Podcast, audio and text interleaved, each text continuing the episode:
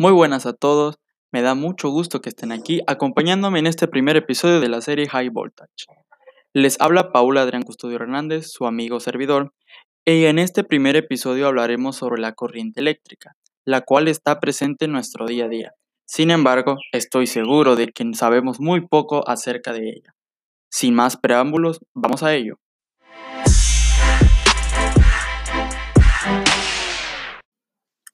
Se conoce como corriente eléctrica al desplazamiento de cargas eléctricas por un conductor.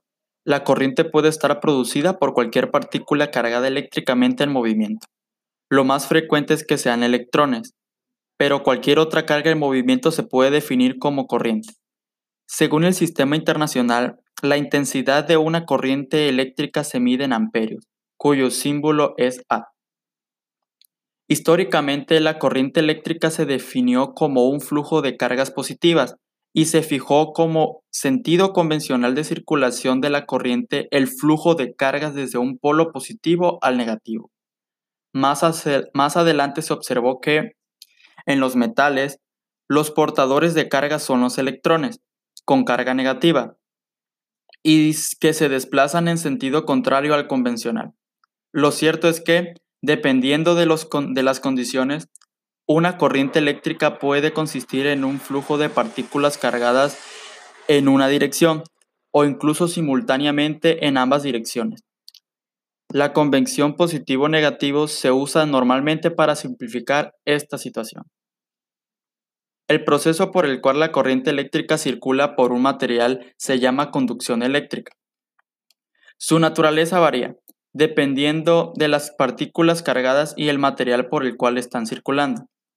Ejemplos de corrientes eléctricas son, son la conducción metálica, donde los electrones recorren un conductor eléctrico, como el metal, y la electrólisis, donde los iones, átomos cargados, fluyen a través de los líquidos. Mientras que estas partículas pueden moverse muy despacio, algunas veces con una velocidad media de deriva de solo fracciones de milímetro por segundo. El campo eléctrico que las controla se propaga cercano a la velocidad de la luz, permitiendo que las señales eléctricas se transmitan rápidamente por los cables.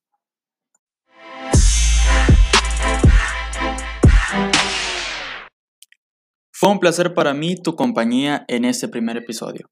No olvides compartir este podcast con tus amigos y familia con el hashtag podcast Fisiquita y darle al botón de suscribirse del canal. Nos vemos la próxima semana con un nuevo tema.